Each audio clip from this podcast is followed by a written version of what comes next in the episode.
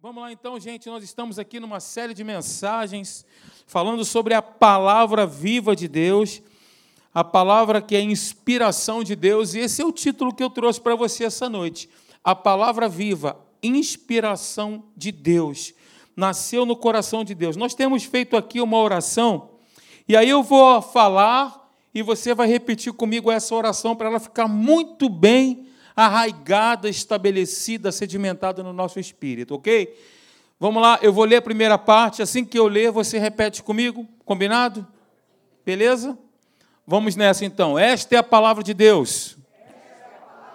Eu creio que ela é a realidade máxima para a minha vida. O bem mais precioso para eu conhecer verdadeiramente a Deus e descobrir quem eu sou. Em Cristo Jesus. Ela é sobrenatural em sua origem, eterna em duração, inexplicável em valor, infinita em seu alvo, regeneradora em poder, infalível em autoridade, de interesse universal, de aplicação pessoal, de inspiração total. Por ela, Entendo que, pela graça de Deus, eu sou o que ela diz que eu sou. Eu posso o que ela diz que eu posso. E eu tenho o que ela diz que eu tenho. Com ela e o poder do Espírito Santo vou viver. Meditar, orar, descansar e vou passá-la adiante riquezas insondáveis de Deus, né? Ó profundidade das riquezas, né? Nós temos aqui o compêndio dos pensamentos de Deus. O que Deus ele pensou, ele escreveu, inspirou homens para falar sobre isso. E hoje nós estaremos falando sobre a inspiração da palavra, a inspiração que vem, obviamente, de Deus. E no próximo domingo, já quero deixar um gostinho de quero mais para você. Nós vamos falar aqui sobre o poder criativo de Deus para curar.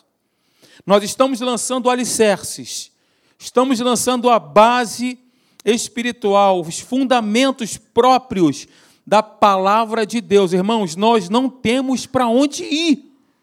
Pedro disse isso: para onde nós iremos, Senhor? Se só tu tens as palavras de vida eterna, nós não temos opções, ou temos, ou cremos, ou estamos com Deus, crendo na Sua palavra, ou não. Para onde nós iremos? Temos opção? Não temos opção. Então eu vou falar com você no próximo domingo sobre a palavra de Deus, que é o poder criativo de Deus para curar. E nós temos aprendido, aprendido, lembrando dos nossos encontros passados, que a palavra de Deus, ela dita, faz com que eventos aconteçam, a exemplo da criação de todas as coisas que nós podemos ver hoje. As palavras foram ditas e as coisas aconteceram, criaram. O céu foi criado com o poder criativo daquilo que Deus disse. Ele disse, as coisas aconteceram. Os animais vieram a existir porque Deus disse, ele falou. Então, esse é o poder criativo de Deus, que sustenta todas as coisas. Hebreus diz isso, né? Que ele sustenta todas as coisas pela palavra, veja, palavra do seu poder, e não pelo poder da sua palavra, mas pela palavra do seu poder. Existe uma vírgula aí, uma diferença. Ela precisa ser falada. A palavra viva de Deus não é para ficar na nossa mente a nível de informações. Ah, eu sei tudo sobre Deus, eu sei um monte de versículos. Eu estudei teologia quatro anos. Eu sei homilética, hermenêutica, interpretação bíblica, tudo isso. Mas isso tudo, queridos, não é que seja ruim, né? O conhecimento é bom, não ocupa espaço. Mas essas coisas a teologia não liberta. A teologia não transforma, é o poder de Deus. A Bíblia diz que o Evangelho, Romanos capítulo 1, se não me falha a memória, é o poder de Deus para a salvação de todo aquele que crê. Ou seja, a palavra é o poder de Deus. Então hoje nós vamos falar um pouquinho aqui sobre a inspiração da palavra. A Bíblia é o livro dos livros, o livro mais lido na face da terra. Inspirada por Deus, escrita por homens santos, concebida no céu, nascida na terra, odiada pelo inferno, pregada pela igreja, perseguida pelo mundo e crida pelos fiéis. Essa é a Bíblia, que está na sua mão. A palavra de Deus ela é infalível, inerrante, ou seja, não tem erro. É suficiente, é vencedora invicta em todas as batalhas. Lembra que eu falei para vocês, quando nós iniciamos essa série, nós falamos que Jesus é a palavra. João capítulo 1. Jesus é a palavra, o Verbo, a palavra, se fez carne e habitou entre nós, cheia de graça e verdade, e vimos a sua glória. Glória como do unigênito do Pai. Jesus, a palavra, o Verbo, a mesma coisa. A palavra de Deus ele é a bigorna que tem quebrado todos os martelos céticos. Ao longo da história, homens perversos se esforçam para destruí-la, queimá-la, escondê-la ou atacá-la, mas ela tem saído incólume de todas estas investidas. Ela é viva e poderosa, é atual e oportuna, é a divina semente, por meio dela nós somos gerados de novo. Por meio da palavra nós fomos regenerados. Amém, gente? Glória a Deus. Por meio dela nós cremos em Cristo, por meio dela nós somos fortalecidos. Porque quando nós ouvimos algo aqui, quando nós abrimos a Bíblia e nós vemos ali, não temos, porque eu sou contigo, é o próprio Deus falando conosco. A Bíblia é Deus falando conosco. Aí um trovão, ó. Aleluia. Não, não vai chover, não. A palavra de Deus é água para os sedentos e pão para os famintos. Por meio dela nós somos santificados e através dela nós recebemos poder. Ela é a arma de combate e o escudo que protege. É mais precioso que o mel, é mais precioso que o ouro e mais doce do que o mel. Essa é a palavra de Deus. Agora eu queria compartilhar com vocês um texto que está lá em 2 Timóteo, capítulo 3, do versículo 16 ao versículo 17. Agora sim, diz aí, ó, acompanha comigo na tela toda a Escritura, diga comigo, toda. Toda, toda a Escritura é inspirada por Deus, útil para o ensino, para, a, para, o, para o consolo, amém? Para consolação, não, né? Ah, para a repreensão. A palavra de Deus ela nos ajusta, né? Ela ajusta a nossa rota. Ela vai sempre nos confrontar, queridos. Ela é um espelho para nós. Ao mesmo tempo que é inspiração de Deus, ela é um espelho para nós. Agora, a gente só quer a melhor parte, não, eu quero ser consolado e edificado, mas a Bíblia está dizendo ali que a palavra de Deus ela é para a repreensão, para a correção, para a educação na justiça. A fim, qual que é o objetivo? Agora sim, a fim de que o homem de Deus seja perfeito e perfeitamente habilitado para toda boa obra. Foco em mim aqui, tá, irmãos? Deixa a chuva rolar. Foco em mim, aleluia. Só fica de olho lá na rua, que se meu carro está lá na frente. se encher, você me fala. Vai encher não, aleluia, é isso aí, querido. Não vai encher em nome de Jesus. Eu estou pregando sobre a palavra, manda uma palavra dessa, brincadeira, né? Meu Deus, tem misericórdia desse pastor, Senhor. Queridos, todas as partes da Bíblia são igualmente inspiradas e escritores não foram usados inconscientemente. Os escritores que escreveram, inspirados por Deus, a Bíblia, não foram tomados inconscientemente. Pelo contrário, Deus usou a particularidade, a forma de falar de cada um para transmitir o recado dele, com a singularidade da personalidade de cada um. O Espírito Santo ele sempre cooperou e capacitou o homem para que pudesse fazer isso. Homens santos escreveram a Bíblia com as palavras de seu vocabulário. E, obviamente, as suas personalidades, mas sempre debaixo da influência do Espírito Santo. Agora, preste atenção no que eu vou dizer para você.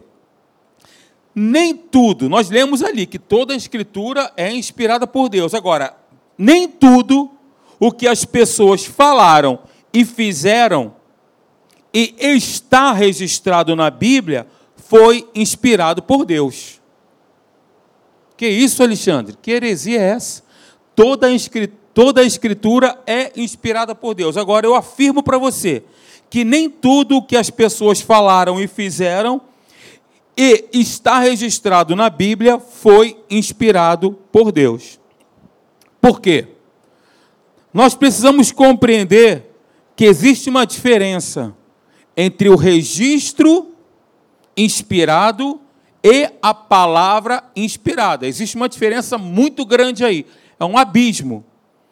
Por exemplo, as palavras que Satanás falava, apenas para citarmos como exemplo, não eram inspiradas por Deus, mas o registro delas sim, para que pudéssemos saber das coisas que aconteceram.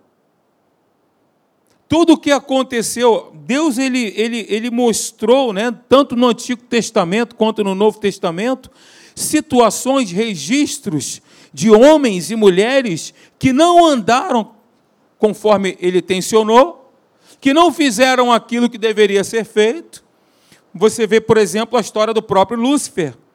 Nasceu a soberba no coração dele, ele foi lançado à terra, foi precipitado, aquele anjo de luz transformou-se num anjo de trevas. Esse é um registro bíblico, não é uma inspiração de Deus, é um registro bíblico para que nós pudéssemos saber e conhecer. Queria pegar aqui a versão King James desse mesmo texto, 2 Timóteo capítulo 3, versículo 16. Toda a escritura é dada por inspiração e é proveitosa para ensinar, para repreender, para corrigir e para instruir na justiça. Agora preste atenção nesse estudo bíblico essa noite. Olha só. O termo dada por inspiração de Deus é a tradução da palavra grega tel. Tel significa Deus. Pneus, pneustos que significa soprada por Deus. É uma conjunção de palavras. Telpneustos significa inspirada, inspiração de Deus. A palavra ela surgiu na mente do Pai e foram comunicadas pela boca de Deus, pelo sopro de Deus ou pelo seu espírito.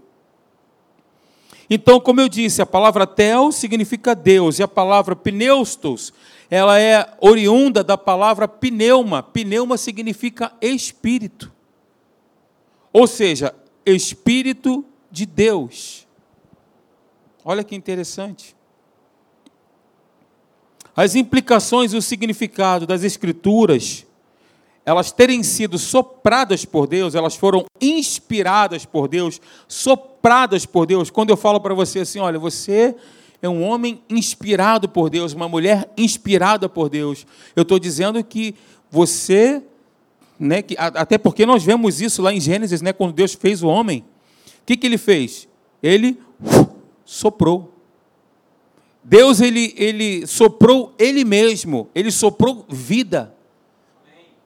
Aquilo que ele era, ele soprou, então ele soprou o espírito, ele soprou a vida. Gente, a Bíblia é maravilhosa. A Bíblia ela explica a própria Bíblia. Para nível de interpretação bíblica, nós precisamos sempre recorrer de um texto a um outro texto. Muito legal isso. Você sabe que nós devemos sempre buscar referências de passagens, estudando uma passagem à luz da outra. Deve-se comparar escritura com escritura comparar coisas espirituais com espirituais. Hebreus capítulo 4, versículo 12, diz que a palavra de Deus ela é viva e poderosa e mais afiada que uma espada de dois gumes. Agora, por que a palavra de Deus ela é viva e poderosa? E mais cortante que uma espada de dois gumes? Por quê? A resposta é simples, por causa da sua origem.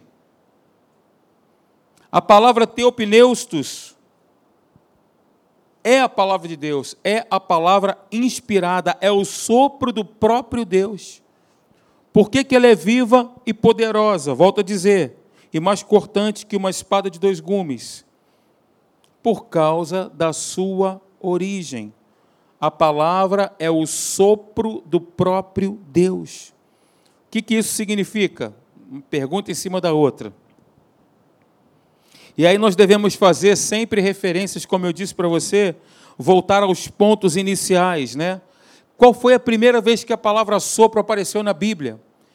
Tem um tipo de interpretação bíblica que eles chamam de a primeira menção, né? E aí você sempre vai aonde foi feita essa primeira menção. E quando nós falamos sobre a primeira menção, nós vamos lembrar que Deus, volta a dizer, quando ele criou o homem, em Gênesis capítulo 2, versículo 7, diz que ele soprou. Que ele soprou. E esse princípio da primeira menção, olha que interessante. Ele é baseado. Por que, que ele existe?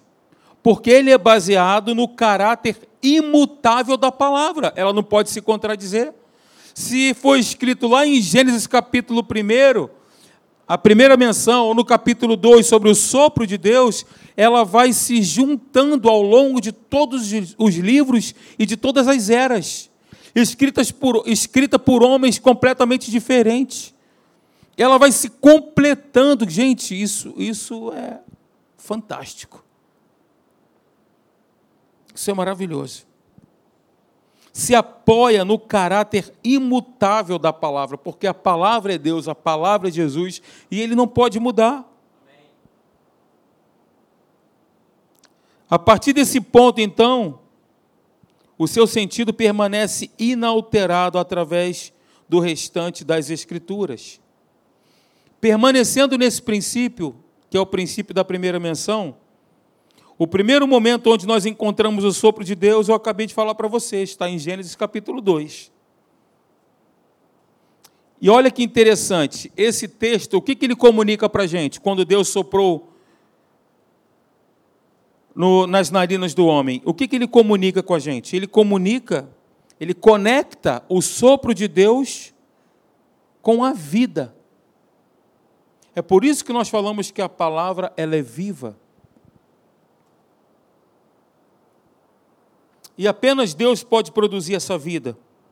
E sempre que a vida é produzida, deve ser por meio desse conteúdo. Veja você, por exemplo, eu li um texto aqui que a Bíblia diz, se eu não me engano, em João capítulo 6, não sei exatamente se é esse versículo, mas diz que Jesus ele fez ali diversos milagres, operou vários milagres ali, curando, libertando, é, os endemoniados, e a Bíblia diz que meramente com a palavra ele fez isso. Jesus usou palavras para libertar as pessoas. Jesus usou palavras para fazer com que a tempestade cessasse. Deus usou palavras para criar todas as coisas. Uma vez um, um, um profeta, conversando com Deus, ele lamentou e disse: Senhor, eu não passo de uma criança. E Deus falou para ele: Não, não diga isso porque sou eu que estou te comissionando. Não diga que você é uma criança, não fale isso. Não abra sua boca para dizer isso. Não fui eu que te chamei, sou eu que te capacito.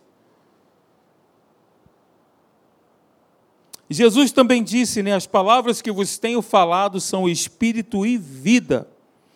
Nós estamos lançando alicerces aqui, porque eu quero chegar na próxima semana e trazer conteúdos bíblicos para você e nós vamos aprender e vamos declarar e vamos falar e as coisas vão acontecer Amém. na nossa vida, em nome de Jesus. Amém. Não é por causa da gente, é por causa da palavra viva.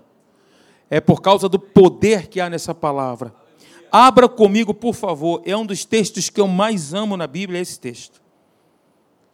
Se não o que eu mais gosto. Abra comigo em Ezequiel capítulo 37.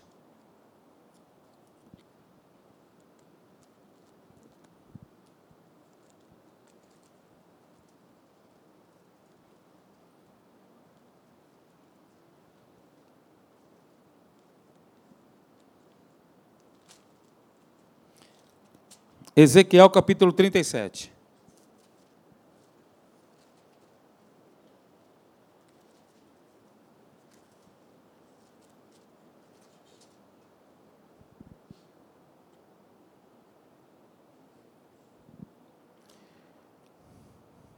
Vamos lá. Diz assim: Veio sobre mim, a partir do primeiro versículo, veio sobre mim é a visão de um vale de ossos secos. Veio sobre mim a mão do Senhor e ele me levou pelo Espírito do Senhor. Você tem uma caneta aí contigo, um lápis? Ótimo. E ele me levou pelo Espírito do Senhor e me deixou no meio de um vale que estava cheio de ossos, e me fez andar ao redor deles. Eram muito numerosos, na superfície do vale estavam sequíssimos. Então me perguntou: Filho do homem, acaso poderão reviver estes ossos? Respondi: Senhor, Senhor Deus, tu sabes. Disse-me ele, escreve a palavra assim, sublinha a palavra disse-me. Disse-me ele. Agora a palavra profetiza, sublinha. Disse-me ele: profetiza a estes ossos e dize-lhes. Dize-lhes. Se quiser, também pode sublinhar. Ossos secos, ouvi a palavra do Senhor. Gente, que estranho isso aqui.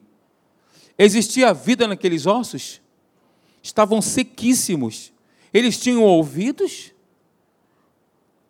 Ele estava se referindo aos ossos físicos? Sim ou não? Não. Ele estava abrindo a sua boca, estava falando no mundo do espírito. Eventos estavam acontecendo ali no mundo do espírito. Lembra que eu falei para vocês? Se são invisíveis, não significa que não existam. Se as coisas são invisíveis ou não aparecem, não significa que elas são inexistentes. Dize, profetiza esses ossos, parará, ouvi a palavra do Senhor. Aí, dize-lhes, ossos secos, ouvi a palavra de quem? A palavra do Senhor, a palavra que é viva, poderosa. É por isso que na nossa oração nós temos falado lá no último slide, por meio dessa palavra nós vamos o quê? Orar, meditar, descansar, orar a palavra. A eficácia da oração está aí. Orar a palavra falar a palavra. Ossos secos, ouvi a palavra do Senhor. Assim diz o Senhor Deus a estes ossos: Eis que farei entrar o Espírito em vós e vivereis. Porei tendões sobre vós, farei crescer carne sobre vós. Sobre vós estenderei pele, e porei em vós o Espírito, e vivereis. E sabereis que eu sou o Senhor. Então profetizei segundo me fora ordenado. Enquanto eu profetizava a mesma coisa que falava ou dizia, houve um ruído, as coisas então começaram a acontecer. Um barulho de ossos que batiam contra ossos e se ajuntavam, cada osso ao seu osso. Olhei, e eis que havia tendões sobre eles e cresceram as carnes, e se estendeu a pele sobre eles, mas não havia neles o espírito. Estava tudo certo. Depois da profecia, depois de terem falado, os ossos se juntaram, formou-se o esqueleto, os tendões vieram, a, carne sim, mas ainda não havia vida. Olha que interessante. Mas não havia neles o espírito. Então ele me disse: Quantas vezes nós devemos dizer as circunstâncias, hein, irmãos? Quantas vezes nós devemos declarar a palavra, hein, irmãos? Hã? Quantas vezes? Tantas quantas forem necessárias. O que nós não podemos é parar de profetizar. O que nós não podemos é parar de declarar, é parar de crer. Então ele me disse: profetiza o Espírito. Profetiza ao filho do homem. Por que você parou? É como se fosse exatamente isso.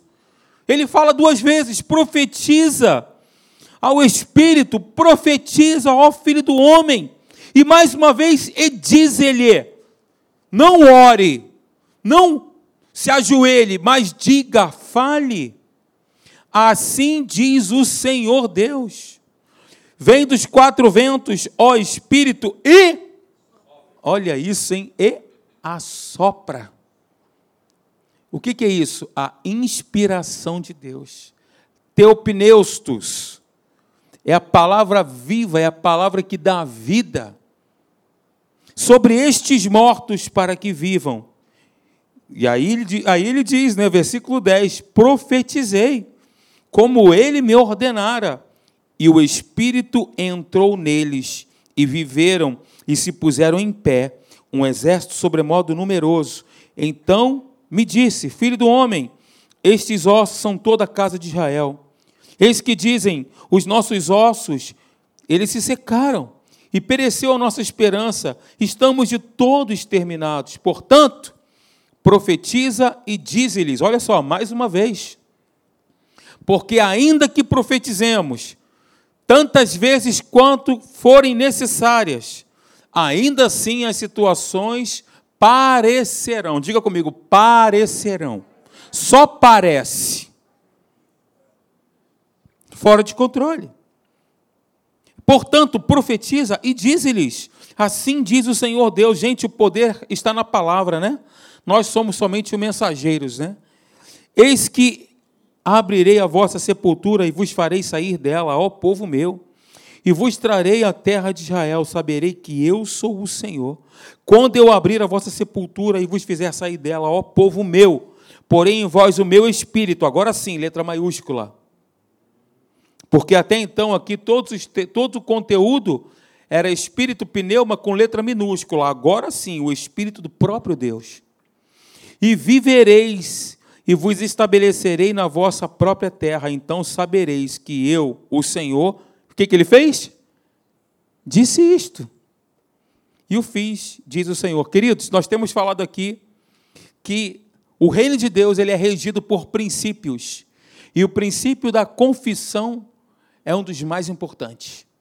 Eu creio com meu coração e declaro e falo com a minha boca mesmo diante de uma situação. O profeta, ele profetizou. Tudo aconteceu, ele achou que já tinha acabado.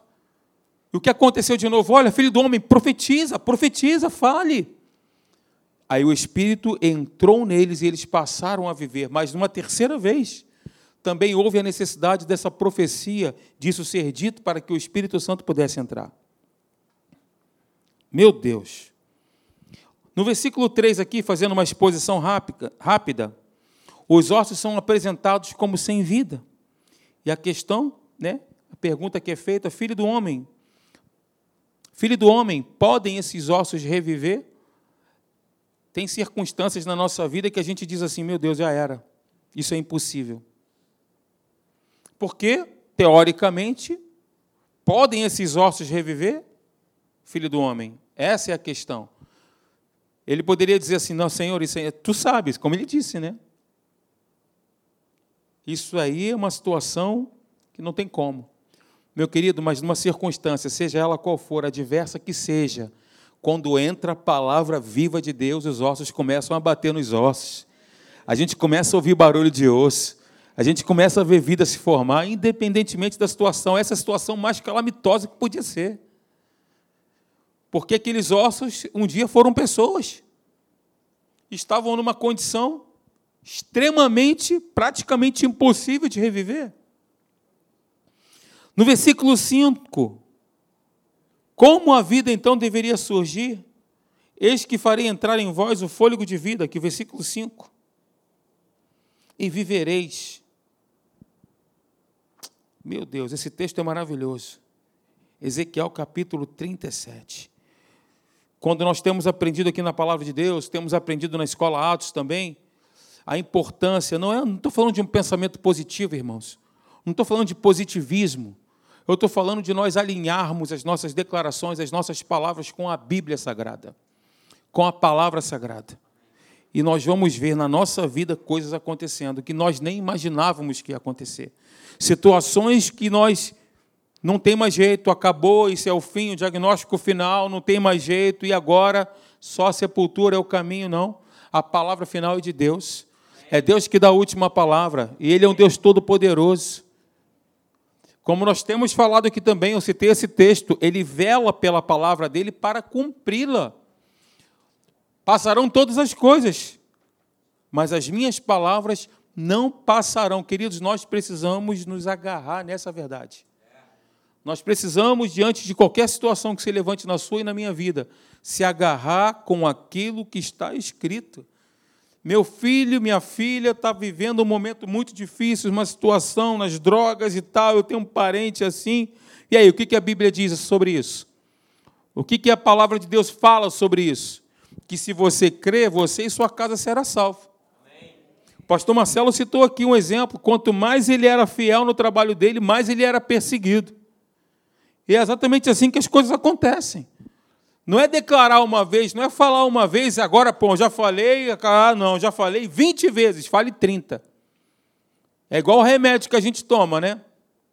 Esse remédio aqui você pode fazer superdosagem dele, né? Não tem problema nenhum. Tem medicamentos que você tem que tomar ali e tal, e graduar essa medicação, a administração da, da medicação. Mas você pode sofrer de overdose da palavra viva de Deus. Só vai trazer benefício para a nossa vida, queridos. Olha só, essa revelação do Velho Testamento, ela nos mostra o que quer dizer, então, a afirmação em 1 Timóteo capítulo 3, versículo 16. Ela corrobora. Toda a escritura é soprada por Deus. Mostrando o que está também, mostrando uma conexão com Hebreus capítulo 4, versículo 12. Porque a palavra de Deus, ela é viva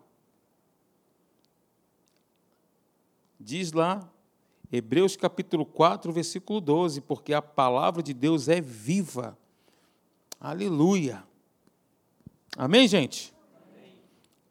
Vamos aqui para um, uma telinha que eu botei para você de presente. Pode tirar foto, não está patenteada. Tem problema nenhum, você não vai sofrer nenhum processo. A palavra, ela é soprada por Deus. Portanto, ela é viva. Uma vez que o Espírito tem conexão inseparável com a palavra.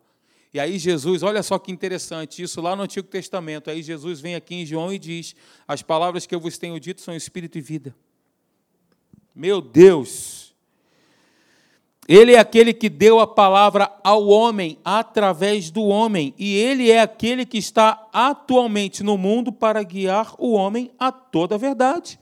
Ele disse isso: quando, porém, vier o filho do homem, quando, porém, vier o Espírito da verdade, melhor dizendo, ele vos guiará a toda a verdade. Eu estou lembrando aqui de um texto que também Jesus disse: olha, vocês erram porque vocês não conhecem as Escrituras, nem o poder de Deus. Veja, palavra viva e o poder de Deus, que é o Espírito Santo. Errais porque não conheceis as Escrituras, nem o poder de Deus. E aí, quando nós falamos para vocês, gente, vamos fazer a Atos, nós temos o Alfa, a nossa, a nossa igreja, a espinha dorsal do nosso, da nossa teologia, né, do nosso ministério, é exatamente a escola Atos.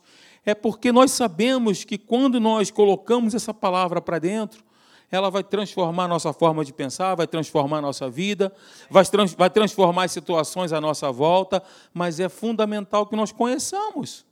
Errais porque não conheceis as Escrituras, nem o poder de Deus. Olha o equilíbrio. Ensino da palavra e manifestação do Espírito. O pneuma, o sopro de Deus, não é apenas aquele que deu a palavra no passado, mas é ainda aquele que efetua a regeneração do homem durante o tempo presente.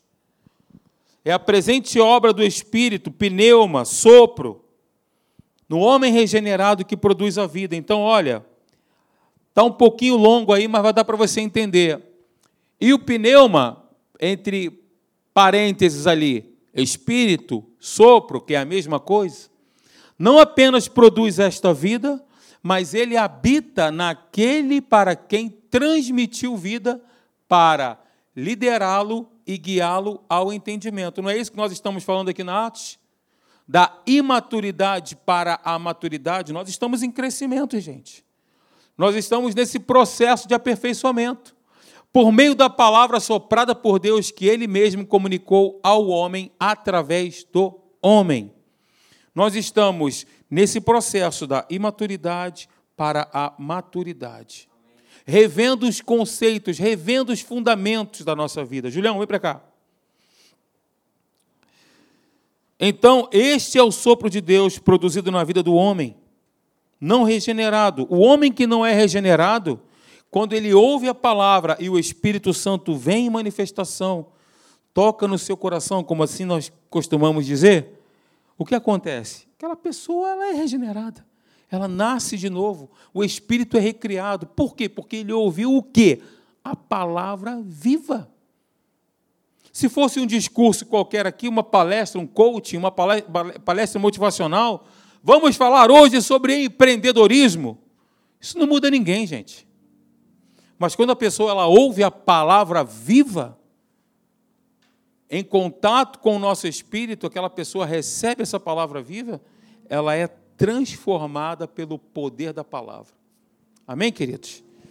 Queria compartilhar sobre a inspiração de Deus hoje com você, e aí eu quero já te fazer um convite para que você esteja aqui no próximo domingo, e aí nós vamos falar sobre o poder criativo de Deus para curar, para chamar coisas à existência, coisas que não existem. Ok? esteja aqui, traga alguém. Nós vamos orar também pelos enfermos domingo que vem, à noite.